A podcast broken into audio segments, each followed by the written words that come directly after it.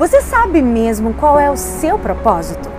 Deixa eu te dizer, Deus não tem apenas um propósito, mas Ele deseja te orientar a respeito dele.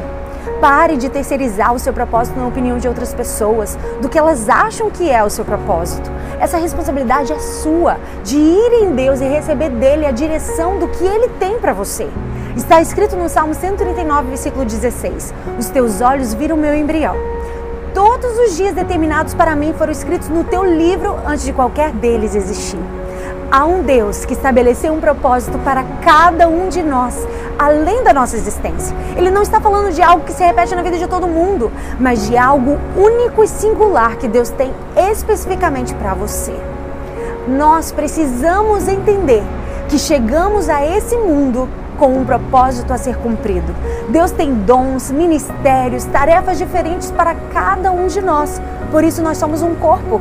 Quando Jesus estava diante de Pilatos e questionou e questionaram ele: "Tu és rei?" Ele disse: "Eu para isso nasci e vim ao mundo." Jesus sabia o seu propósito ao vir ao mundo e ele deseja que você também saiba o seu. Saiba que quando você se volta para Deus, Ele sabe como restaurar o tempo que você perdeu quando não conhecia ainda o seu propósito. Nisso, pensar.